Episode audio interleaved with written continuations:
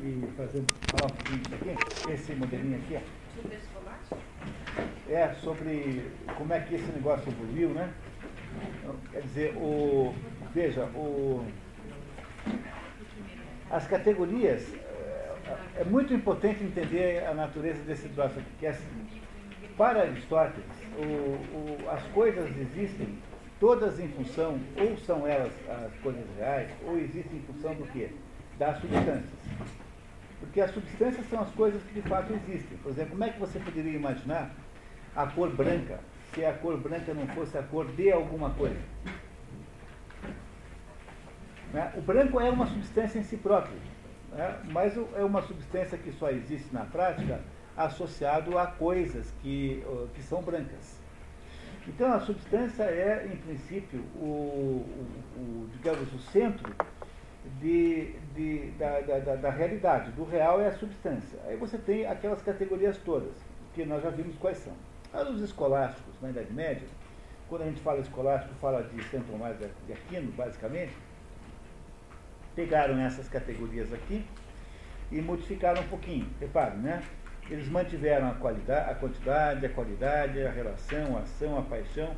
Agora, nessas duas que são lugar e tempo, que é a sétima e a oitava, eles chamaram isso de ausência. Ausência é a expressão, é, é a expressão escolástica, porque se alguma coisa está em determinado lugar não está no outro, se está num certo tempo não está no outro. Por isso que eles chamam de ausência.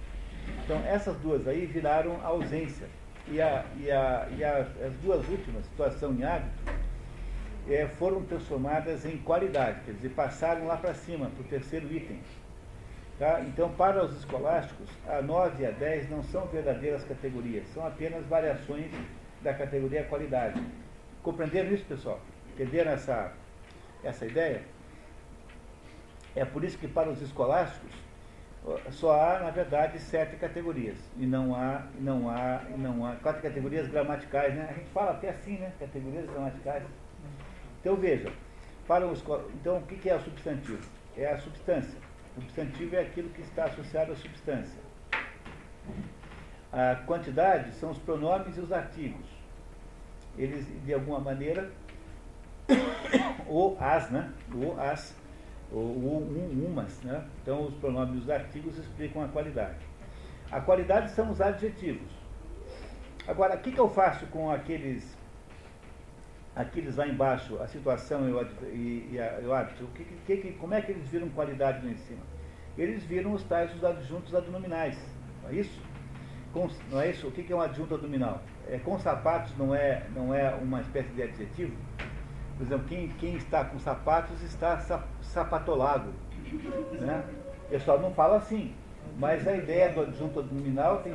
Todo adjunto adnominal tem uma característica adjetiva. Vocês compreendem isso?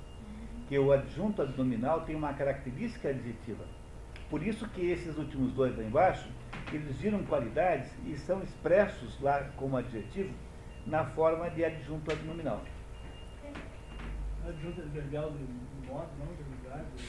Esses são os de cima, lugar e tempo. Então esses aí Mas são os advérbios. adverbial de modo também. Adverbial de modo, instrumental também. Que são os advérbios. É. Tá? Que são os advérbios. Então, os, os dois de cima, lugar e tempo, são, os, são adjuntos adverbiais. Né? No ano passado, o adjunto adverbial. Não é isso?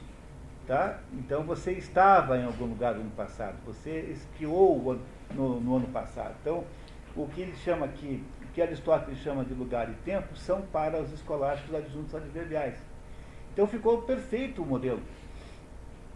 Ficou absolutamente bom. Veja, repare como ficou uma beleza isso aqui.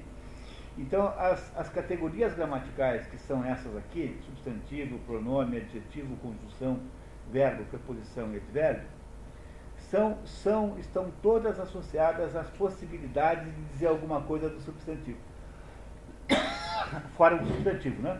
Então, o pronome, o adjetivo, a conjugação, conjunção, o verbo, a preposição, o advérbio, são possibilidades de declarações e especificações do, do substantivo concordando com Aristóteles. No fundo, isso que a gente chama de categoria gramatical, portanto, é o próprio modelo aristotélico, que a gente usa até hoje na escola e não sabe. Porque quando os escolásticos fizeram a redução então para sete, eles conseguiram colocar esses que estavam, foram reduzidos, foram, foram misturados com os outros em categorias, da, em partes, em subcategorias. Então, lugar e tempo é ausência, mas vira adjunto adverbial. E o que é qualidade, no sentido de situação e hábito, vira adjunto adnominal. Mas os adjuntos adnominais, quer dizer, aquilo que vai junto do substantivo, sempre tem uma conotação adjetiva. Mas eu estou com sapatos, estou sapatologado, que seria um substantivo. Só que a gente não fala assim em português. Há línguas que falam assim. Né? Não é isso? Em inglês, por exemplo, é fácil fazer essas expressões. É, não é isso? Você rápida, você facilmente constrói formas assim. O português não permite. É, em português nós somos obrigados a dizer de, com, né, de um, é, colocar uma preposição para nos ajudar a entender. Mas em, em outras línguas é facilmente compreensível que é adjetivo. O que seja, o que quer dizer com isso aqui é que esse modelo aqui do Aristóteles, das categorias de Aristóteles, substantivo e os seus acidentes, e os seus predicados, no fundo, né, é, ele chama de predicados. Aquilo que você pode dizer de predicado, aquilo que eu digo de alguma coisa, que são os acidentes, esses predicados é, geraram juntos aí as possibilidades lógicas gramaticais, ou seja, a, a, a, função lógica que as palavras têm no discurso humano são refletidas nas possibilidades eh, existenciais das coisas, do, do, da, nas possibilidades de predicação das substâncias de Aristóteles, que é o que deviam ensinar para você, pelo menos no segundo grau, né? talvez no primeiro grau fosse demais ensinar isso, mas o professor de português no segundo grau devia mostrar isso que a gente chama de substantivo. Quando você vai aprender análise sintática, que eu acho que só aprende no segundo grau, né? Nem sei. Aprende no primeiro também? É? Oitavo já tem? Então, quando vai aprender análise sintática, era preciso olhar para essas categorias como sendo profundamente lógicas, quer dizer, elas não são um arbítrio. A gente sempre vai para a escola tem a sensação de que alguém inventou aquele negócio porque não tinha o que fazer. Entendeu? E sempre tem a sensação de que aquilo não tem sentido nenhum, a não ser um negócio que eu vou ter que decorar para saber na prova. A gente nunca se pergunta, porque nunca ninguém te ajuda a entender qual é o sentido verdadeiro daquelas coisas todas. Mas qual é o professor de português que sabe disso? Pois é, que devia aprender na, na faculdade de letras, né? né? Devia aprender na faculdade de letras, né? É isso? Mas vocês reparam que o que o Aristóteles faz como metodologia é um negócio assombroso, porque por, esse método aristotélico de ficar fazendo, quebrando as coisas em pedaços, olhando os pedaços, perguntando se de quem é composto, como é que é, que não é, ele vai matando todas ele vai entrando no coração do assunto. Isso é o método aristotélico. Isso é a maior contribuição que alguém já fez à filosofia em toda a história. Ele fala agora a mesma coisa com os elementos. Vai tentar nos entender o que é que são elementos. O que, é que são elementos teoricamente? Elementos são os componentes de alguma outra coisa. As partes de alguma outra coisa. Mas ele vai nos explicar melhor isso, porque também nesse assunto uma porção de sutilezas e aporias implícitas que nós temos que entender melhor. Quem gostaria de render aqui o Marco Aurélio agora e ler um pouquinho? Alguém gostaria de fazer isso? Você não se bota? Então, tá bom, vamos lá então. Elemento. Elemento. Estoiqueio. Significa a o componente imanente primordial em uma coisa, o qual é indivisível como espécie em outras espécies.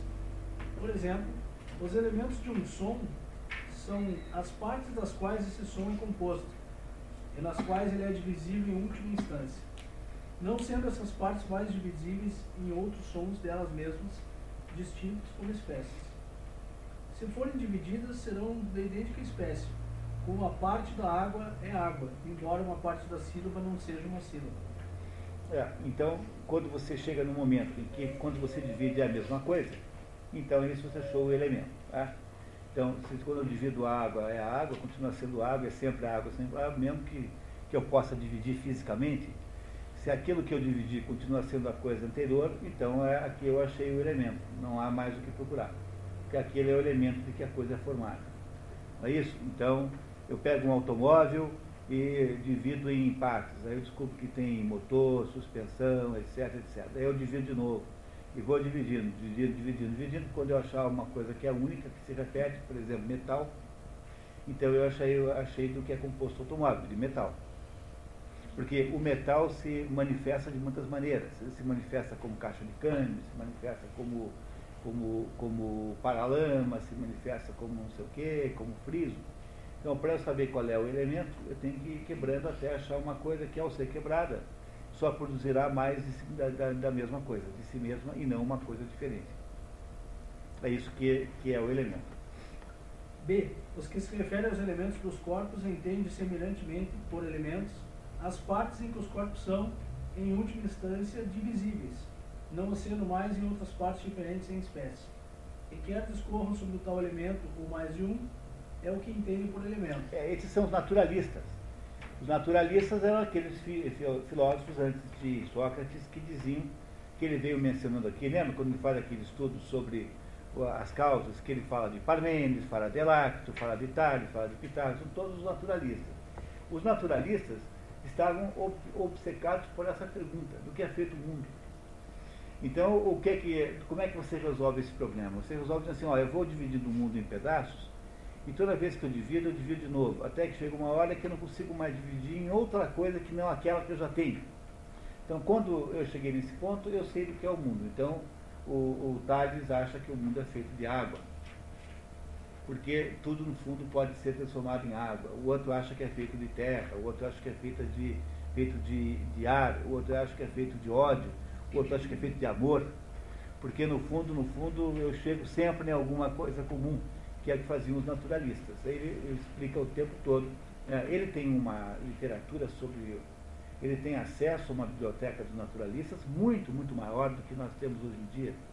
Porque os naturalistas foram muito perdidos então, na prática só há fragmentos, mas Aristóteles menciona obras e fala de livros que nós nunca encontramos. Ou seja, que os modernos não conhecem de fato. Mas o que eram naturalistas? Eram aqueles sujeitos que queriam saber qual era, de que elemento é feita a, o mundo, né? É isso? Esse não é uma ideia completamente velha. O Leibniz queria saber do que são feitos os mundos, inventou o conceito de mônada Mônada é o, os elementos com os quais, dos quais o, a, o mundo funciona, são os, os, elementos irredutíveis. Demócrito achava que eram os átomos. Átomo significa não pode mais cortar, porque chegou um ponto que não pode mais cortar é, sem destruir o elemento, portanto, a, o elemento é o átomo, é aquele mínimo. Então, elementos são todos aquele, aqueles, aqueles é, entes que os filósofos antigos para Aristóteles, né, que nós chamamos de pré-socráticos, ele chamava de filósofos naturalistas, porque justamente estavam envolvidos na descoberta do que é feita a natureza, atribuíam à própria natureza, do que é feita a natureza, qual é o conteúdo da natureza. Né? O Heráclito achava que era o movimento, que tudo no fundo se resume a movimento. E assim por diante. Cada um desses filósofos naturalistas tinha uma tese sobre isso. Isso é maravilhosamente, essas, essas teorias é, naturalistas são maravilhosas, porque há uma tendência a desprestigiar isso hoje em dia, mas alguns desses raciocínios são ainda hoje perfeitos, alguns desses raciocínios desses pré-socráticos pré aí. O sujeito que mais entende de pré-socrático é o Giovanni Reale, que tem uma coleção de livros chamado História da Filosofia Antiga, em quatro, cinco volumes, que é a melhor obra sobre os filósofos antigos. É uma obra maravilhosa, explicando um por um como é que eles pensavam, como é que funcionava. Muito bom. C. Os elementos das figuras geométricas, geralmente os elementos das demonstrações, têm significados muito semelhantes, uma vez que as demonstrações primárias contidas em muitas outras demonstrações são chamadas de elementos das demonstrações. É, por exemplo, o, o é, há determinados pressupostos em geometria, quando você vai resolver um problema de geometria, você parte de determinados pressupostos que são, que são pétreos, você não vai debater aquilo, são os axiomas. Então, os axiomas que você usa permitem que você possa resolver um problema de geometria. É desses elementos que ele está falando. Está dizendo que a solução de um problema geométrico depende de pré-soluções de partes que são organizadas para orientar a solução do problema posterior. Então, é, desse, é isso que ele também está chamando de elemento. Ele está aristotelicamente distando todas as possibilidades das palavras elementos. Tá? É isso que ele está fazendo. É um dicionário. O capítulo 5 é um dicionário dentro do livro. Há quem ache que esse capítulo não devia estar aí. Há quem ache que ele foi colocado depois. Há quem ache que ele nem foi escrito por Aristóteles, mas uh, não há muita base nisso, porque o estilo é do Aristóteles. Tem que ser um aluno muito muito, muito parecido com o mestre para poder ter escrito isso. Então ninguém entende muito bem, mas esse, esse, esse capítulo, em princípio, não fala com o resto do livro. Dizer, ele fala de elementos que estão no resto do livro, mas ele não é uma sequência natural dentro do livro, o capítulo 5. Por isso que nós estamos vendo antes do quarto, porque nós precisamos desses conceitos para entender o quarto. Tá? Continuando. Os silogismos primários, que consistem em três termos, um deles, o termo médio, são dessa natureza. É, isso a gente há uma, uma grande dúvida nos exegetas sobre o que é que ele está chamando de silogismo primário, ninguém entendeu até hoje, mas pressupõe-se que seja o silogismo mais simples, aquele silogismo básico de né, todo homem é mortal, Sócrates é homem, logo Sócrates é mortal. Tá? Agora, exatamente se é isso que ele está falando, ninguém sabe. Tá? Aqui há uma espécie de mistério aqui de exegese. O termo elemento é também empregado metaforicamente a qualquer pequena unidade que se presta a vários propósitos. E, e, em decorrência disso, aquilo que é pequeno, simples ou indivisível é classificado como elemento.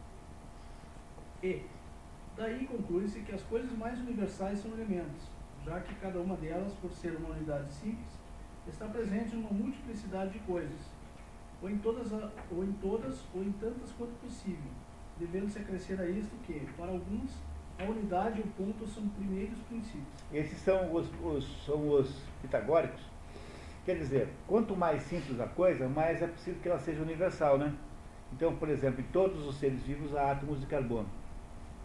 É por isso que eu posso dizer que o elemento dos, de todos os seres vivos é o carbono. Não é? Então, quanto mais simples é aquele elemento, mais ele é universal e genérico. Porque é mais provável que ele esteja em todas as coisas. Então, se você acha que o, termo, o ponto e a reta são os elementos que estão em todas as coisas, porque todas as coisas podem ter uma representação geométrica, então você pode dizer, como os pitagóricos, que o mundo é feito de números, que é feito de relações é, geométricas. O carbono forma uma forma geométrica perfeita, Entendeu? Entendeu? Mas o que é que dizem os, os, os antigos pitagóricos? Quando ele diz que o número é, é a origem do universo, ele está dizendo isso, está dizendo que os números porque todas as coisas podem ser representadas por números, então os números são o elemento constituinte do mundo, da realidade. Então, quando você estuda os números, você estuda a realidade. E para entender os mistérios do mundo, é preciso entender os mistérios da realidade, do, da, dos números. Para entender os mistérios do mundo, é preciso entender os mistérios dos números. É isso que torna o pitagorismo uma ciência esotérica com S, uma ciência iniciática. Então, tudo indica que o pitagorismo que sobrou é um pitagorismo muito parcial e que havia eh, em torno da escola pitagórica, eh, dirigida teoricamente, fundada por Pitágoras, embora não se tenha certeza que ele tenha existido, né? Dizer que a escola pitagórica era uma escola iniciática que explicava a partir de relações numéricas determinados segredos. Então, eh, isso acontece hoje em dia, o número, as relações áureas, então, quando você vai para a escola de pintura para aprender, você aprende que há relações ah, ditas áureas, ou seja, que há, que há determinadas relações que são a base do desenho. Por exemplo, uma cabeça são três corpos, são três troncos. Quando você vai pintar, e precisa de umas dicas práticas assim, não, os pintores fazem assim, né?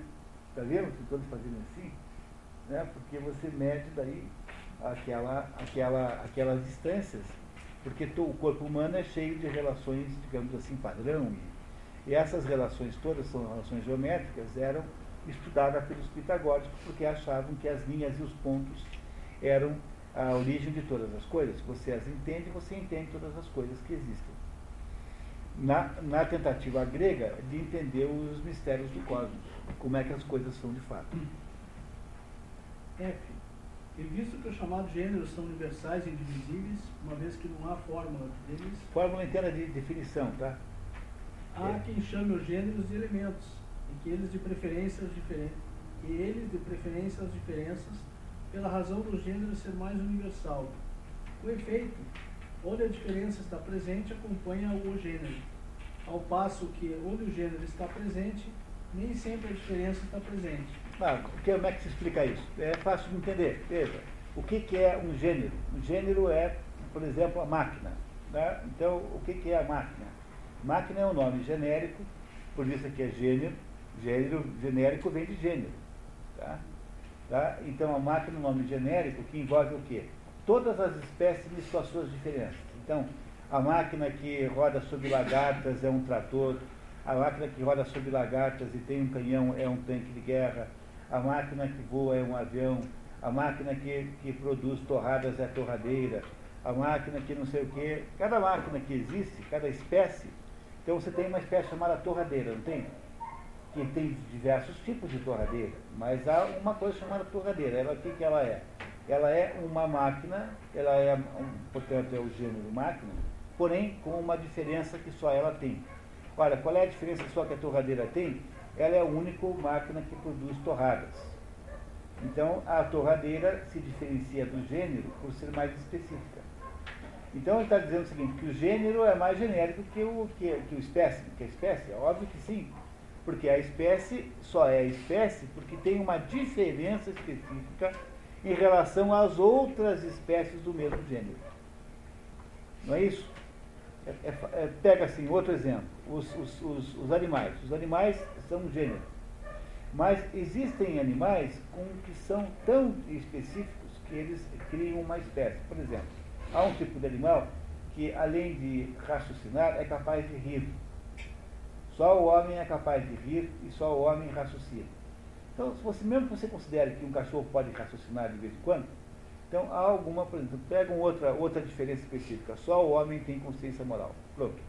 Então, o que é que significa essa diferença específica? Chama-se mesmo, diferença específica, chamada consciência moral. Significa que do gênero é, animal eu posso retirar uma espécie chamada ser humano. O que é o ser humano? É uma espécie que tem uma diferença específica das outras espécies. Por isso é que ela é uma espécie separada. Então ele está dizendo que o gênero é mais universal do que a espécie. Mas claro que é. É óbvio. Por quê? Porque se eu tenho alguma espécie, eu tenho necessariamente a diferença específica. Onde tem espécie, tem diferença específica, logo tem gênero. Porque a diferença específica é em relação ao gênero. Mas eu posso ter um gênero que não tenha espécie. Portanto, um gênero que seja é, ele próprio resumo e não, não necessariamente tem espécie. É por isso que é, estão, algumas pessoas acham que o gênero também é uma espécie de, de elemento. Mas é, isso é o, o, o, Platão que acha, né? Está falando do Platão. Isso aqui é o Platão que acha, ele está falando do Platão especialmente.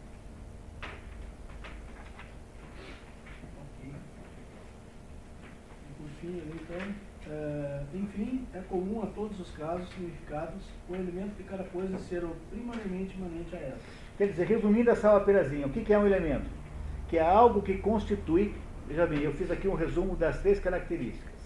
Um elemento é algo que constitui uma outra coisa, é algo primeiro, que não pode ser, não pode ser, é alguma coisa que tem uma noção de primar, primariedade e é imanente, quer dizer, tem que ser intrínseco àquela própria coisa.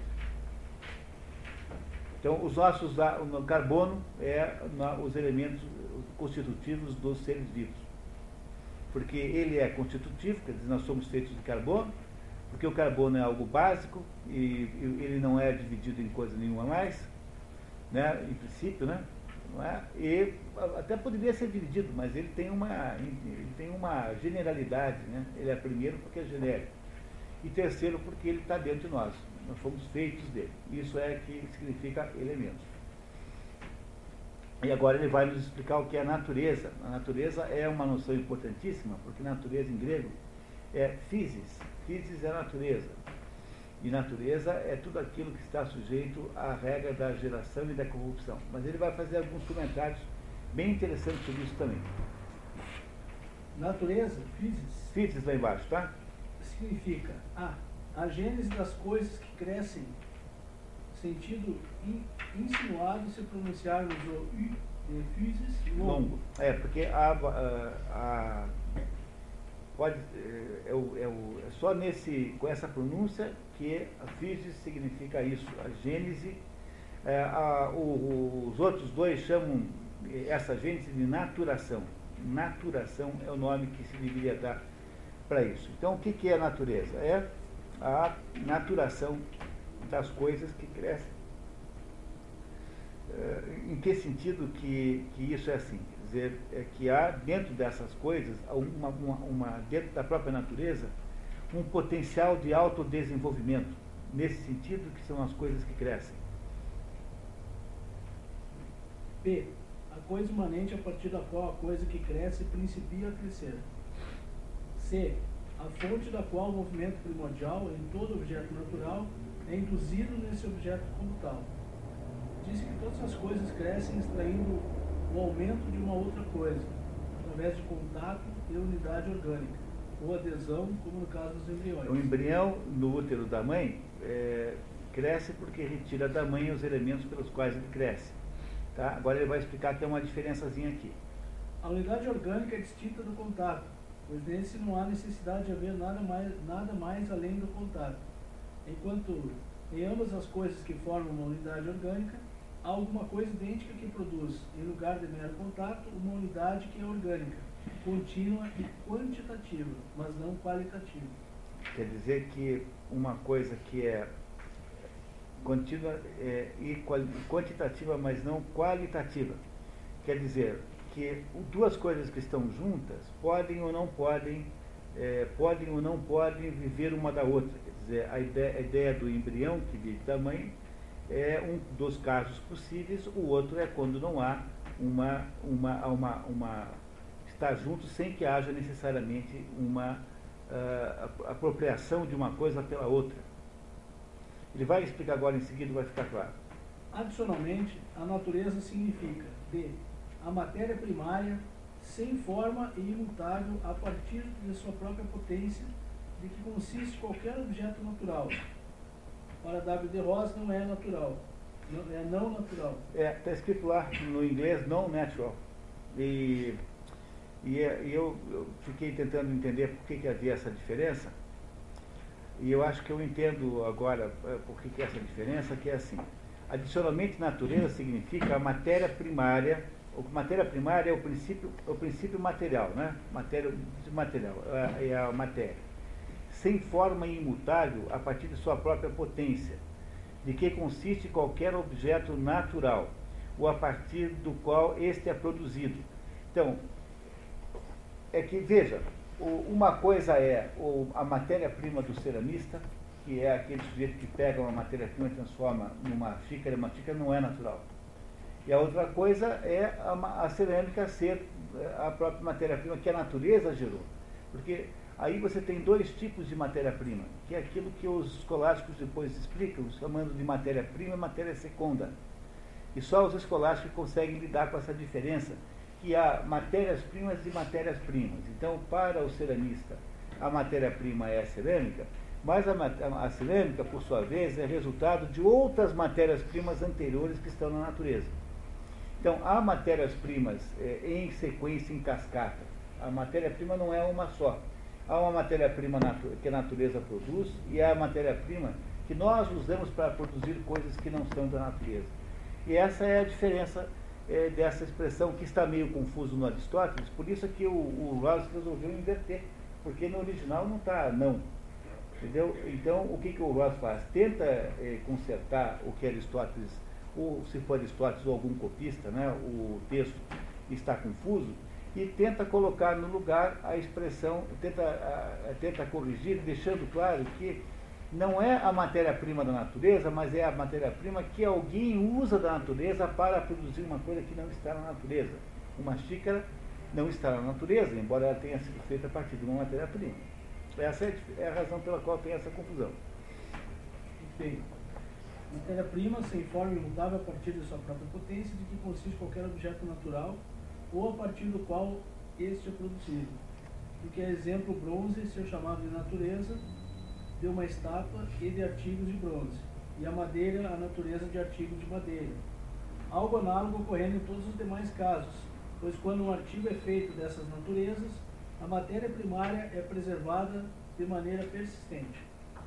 É nesse sentido que as pessoas chamam de natureza os elementos dos objetos naturais, alguns indicando ser ela o fogo, outros a terra, o ar ou a água. Que são as pessoas? São os naturalistas, os filósofos naturalistas, os pré-socráticos.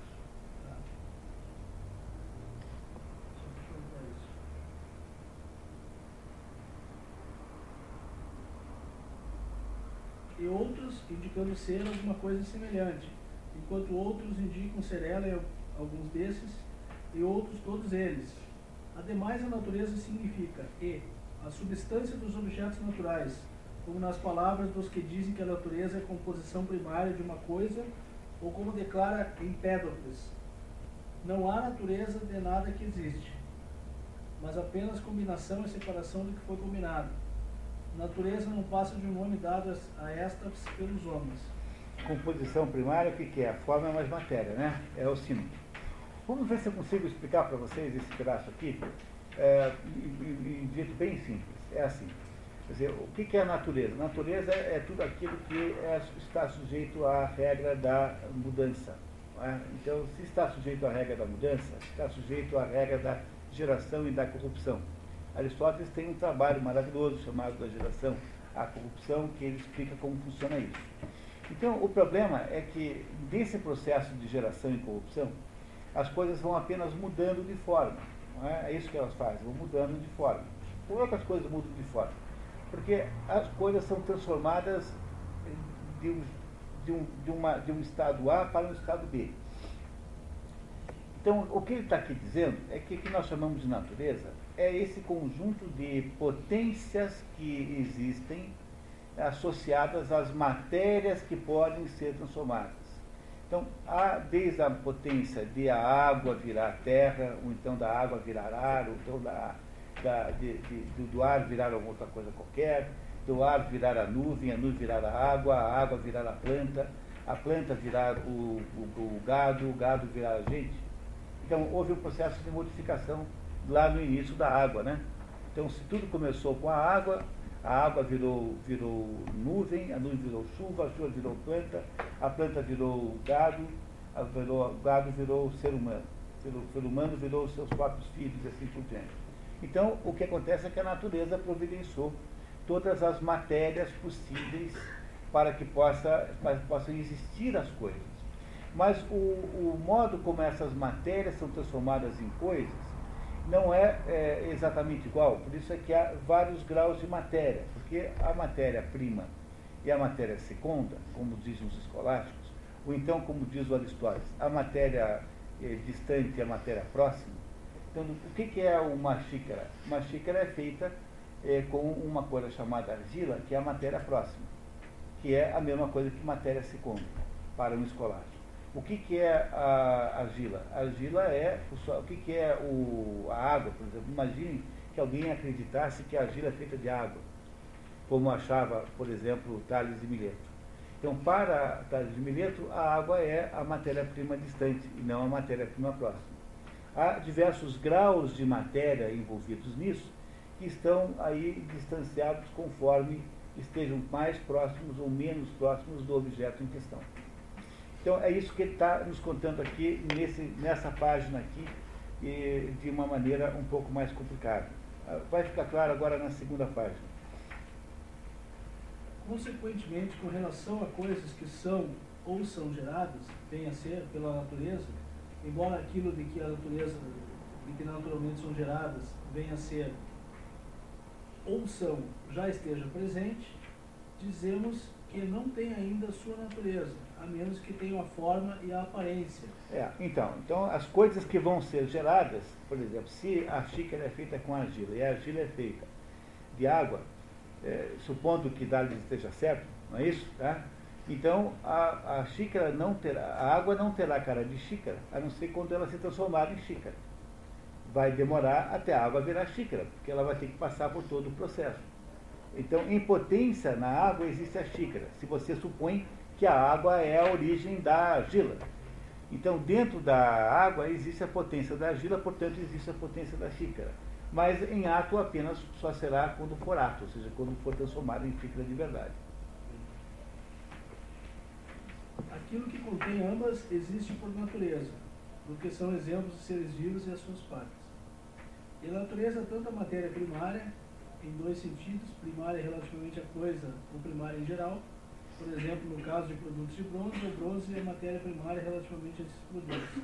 Ao passo que, em geral, é, seja talvez a água, quer dizer, se todas as coisas dissolúveis forem, dissolvíveis forem água. Quanto à forma ou substância, isto é, o fim do processo de geração. Então, é, se existe, se o bronze é dissolúvel em água, dizer, se, se alguém acha que isso é verdade, e há quem ache isso, mas independentemente se é verdade ou não. Então, o fato de que existe a água que produz as outras coisas e vai chegar no bronze lá no canto, o bronze e a água estão aí. Então, no fundo, no fundo, quando você vai usar, vai fazer um, um, uma, uma, o que a gente fala que é estátua, né? Um produto de bronze, é o bronze a matéria primária relativamente a esses produtos, ao passo que, em geral, tem talvez a água, quer dizer, e no fundo, no fundo é a água, porque tudo se manifesta em água, tudo é a água em última natureza. Quer dizer, se todas as coisas dissolvíveis forem água, considerando que seja verdade, quanto à forma ou substância, isso é, o fim do processo de geração. O que é o fim do processo de geração? É para produzir alguma coisa que tenha forma e substância, ou seja, alguma coisa que exista de fato, que tenha uma essência verdadeira. Então, para o, o produto de bronze, existe a contribuição da natureza, tanto da matéria-prima primária, aquela matéria-prima próxima, não primária, próxima, que está ali chamada bronze, como da matéria-prima última distante, que é a água, caso você suponha que a água seja a origem do bronze. Claro que isso, obviamente, ele não concorda, ele está apenas dando o, o exemplo para mostrar a tese de que, seja como for a sequência de transformações, sempre haverá, numa determinada coisa, aquela natureza implícita, seja a partir da matéria próxima, seja a partir da matéria distante.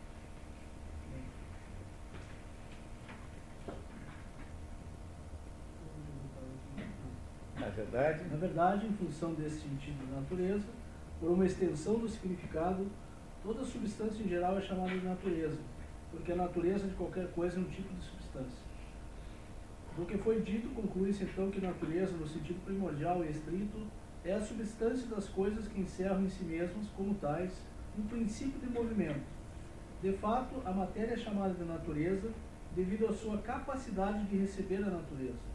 E os processos de geração e crescimento são chamados de natureza porque são movimentos originados da natureza. E a natureza, nesse sentido, é a fonte de movimento nos objetos naturais, o qual é, de algum modo, a eles inerente ou em potência ou em ato. Portanto, a natureza é aquele conjunto de coisas do quais as coisas todas outras derivam. Ou seja, é, é, a natureza é aquele, aquela é a, é a, potência geral do mundo manifestado. Embora um grego não fale nunca em mundo manifestado, porque um grego não, não usaria uma expressão hindu, né? Mas a, a natureza o que é? A natureza é a potência geral das coisas é a partir dela que é possível que todas as coisas se manifestem e se realizem. Portanto, ela é uma espécie de matéria, ela é uma espécie de base material para que tudo o resto aconteça. Ela tem em si as potências de transformação que produzirão todas as matérias-primas em todos os seus estágios de evolução material. Isso que é a natureza. Portanto, a natureza obrigatoriamente tem que estar sujeita à regra da geração e da corrupção porque ela é uma entidade móvel, ela não pode ser fixa, ela não tem, ela não tem, ela é uh, transformante o tempo todo, é como se houvesse uma transformação o tempo todo, como se ela não parasse de mudar cada minuto. É isso que é a natureza, na opinião do grego. Physis é isso. Então, os, os, os, uh, os uh, ditos naturalistas queriam saber uh, qual era esse segredo, dizer, o que é que compõem todas as coisas. Quando eles dizem assim, que estão pesquisando do que, que as coisas são compostas, eles querem saber qual é o processo geral do mundo, como é que o mundo funciona em última análise. Os é, naturalistas, por outro lado, são ah, normalmente vistos como materialistas, né? porque eles ah, estavam procurando a explicação do mundo nele próprio, dentro do próprio mundo. E sob, sob esse ponto de vista, a, a metafísica de Aristóteles é um, um avanço gigantesco à frente, porque Aristóteles vai dizer aí ao longo desse livro que não é possível compreender a, a realidade, ou seja, as coisas eh, como são, a partir delas próprias. Deve haver alguma coisa, por exemplo, no motor eficiente que coordena todas as outras coisas que não estão nesse mundo. E essa é a razão pela qual Aristóteles tem os naturalistas um pouco em baixa conta, assim. Ele não, não os considera como muito valiosos e está em Aristóteles a origem da implicância moderna com os naturalistas, como se eles fossem filósofos menores, porque filósofos incapazes de compreender que podia haver alguma causa que fosse é, superior à própria causa material. Compreenderam? Quando você é, tenta delimitar toda a existência apenas a causa material, ou seja, que há uma matéria que vai se movimentando e se vai transformando numa outra, você está é, é, destruindo a possibilidade de compreensão verdadeiramente das coisas, porque o mundo ficou apenas matéria. Essa é a razão pela qual Aristóteles implica com os materialistas, por causa do próprio conceito de natureza como sendo objeto do estudo dos, dos é, ditos é, naturalistas. Se você pensar numa outra coisa agora, você pensar que o mundo moderno é só isso, porque o que aconteceu nesse tempo todo é que Aristóteles abre a possibilidade de compreender o mundo de acordo com outras perspectivas de causa, que não a causa material. E quando a gente chega no mundo moderno, o que há de moderno no mundo moderno? Uma espécie de positivismo requentado. Porque o positivismo do